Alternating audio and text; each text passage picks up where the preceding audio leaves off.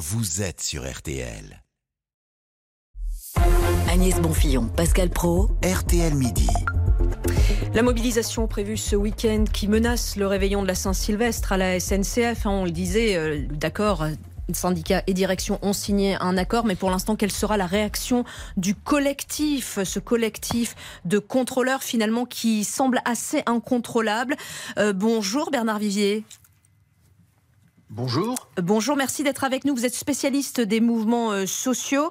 On voulait vous demander un petit peu ce que vous en pensez de ce collectif qui, qui semble un petit peu déborder les organisations traditionnelles. Oui, ce collectif n'est pas un phénomène nouveau. On avait dans les, à la fin des années 1980 et notamment dans les hôpitaux la SNCF des coordinations. C'est le même phénomène, c'est-à-dire des structures qui naissent en dehors des organisations syndicales avec aujourd'hui en 2022 un outil fabuleux entre leurs mains, c'est-à-dire les réseaux sociaux.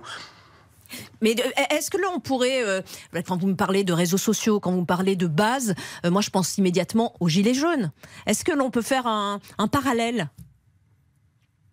Difficilement parce que l'outil rapproche les deux démarches, c'est-à-dire les gilets jaunes ont beaucoup travaillé sur l'idée de avec l'outil réseaux sociaux et contre les organisations syndicales. Il en va de même pour ce collectif, mais ce sont des revendications très catégorielles, très corporatives, très corporatistes même, liées au métier de contrôleur, de chef de bord.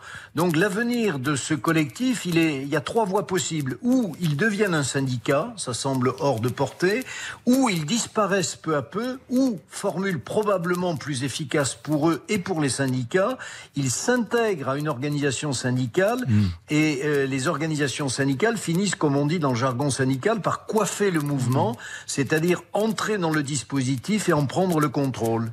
Ben oui, mais c'est pour ça que chacun fait le parallèle avec les gilets jaunes, parce que vous dites euh, que c'est différent, mais on a quand même le sentiment, c'est quoi les gilets jaunes? C'est pas de leader, et c'est pas de parole publique. Donc c'est très difficile, évidemment, de, en tout cas pas de parole euh, publique euh, unique. Une multitude de, de paroles publiques éclatées. Tous ceux qui prenaient la parole avaient parfois même un langage différent. Et là, on retrouve ça. Alors là, euh, il ne s'exprime pas, mais il n'y a pas de leader. Donc tu sais pas qui tu as en face et tu as le sentiment d'avoir des, des gens qui peuvent même être très différents avec des revendications différentes.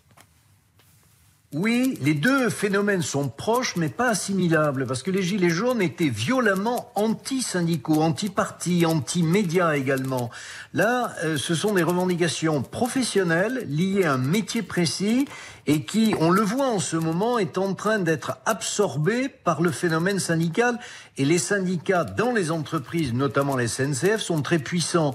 Le mouvement des Gilets jaunes, il était hors des entreprises, il était dans les territoires, dans la société française.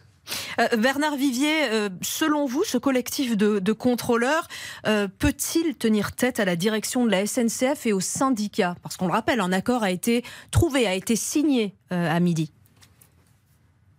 Alors, le, phénomène des contrôleurs ne peut pas tenir tête longtemps face aux syndicats, tout simplement parce que faire grève à la SNCF nécessite d'être abrité par un préavis de grève et seuls les syndicats peuvent le faire. Et concernant la direction, évidemment, ils ont des moyens de pression, puisque sans contrôleur, certains trains ne peuvent pas circuler. Mais là, il y a actuellement un, jeu objectif entre direction et syndicats pour que les syndicats reprennent en main le mouvement et soient les seuls interlocuteurs de la direction. Et est-ce que cette forme de contestation euh, pourrait avoir lieu euh, dans d'autres entreprises, dans du public, dans du privé? Oui, ça pourrait se, produire parce que les syndicats aujourd'hui perdent du terrain, ou plus exactement, perdent de plus en plus le contact avec la base, ne jouent pas leur travail de proximité, de prise en compte des aspirations sur le terrain, et c'est un phénomène qui peut, disons-le, malheureusement, se développer. Alors les syndicats aujourd'hui ne sont pas au fond mécontents de ce mouvement, parce que en janvier prochain, il va y avoir la réforme des retraites, et c'est un moyen aussi pour eux de dire euh, discrètement au pouvoir en place, Attention, si vous nous écartez des, discussions et des négociations, vous aurez affaire à la foule, aux coordinations et aux collectifs type contrôleur. Est-ce que c'est ce genre de mouvement hein, peut devenir euh, incontrôlable? Oui, ils le sont par, définition parce que euh, il n'y a pas de structure hiérarchique, il n'y a pas d'identification des leaders, il n'y a pas de définition des responsabilités. On l'a vu avec le mouvement des gilets jaunes. Là, le rapprochement peut se faire. Il y a eu au moment des, gilets jaunes des, accidents et même des, personnes qui sont mortes, euh, dit-on, en marge des manifestations dans les ronds-points. Les syndicats sont aussi des services d'ordre. Merci beaucoup Bernard Vivier de l'Institut euh, du Travail, spécialiste des mouvements sociaux. Merci d'avoir été euh, notre invité dans RTL Midi. On vous rappelle cette principale information, cette fusillade à Paris qui a eu lieu il y a quelques instants. Deux personnes sont décédées.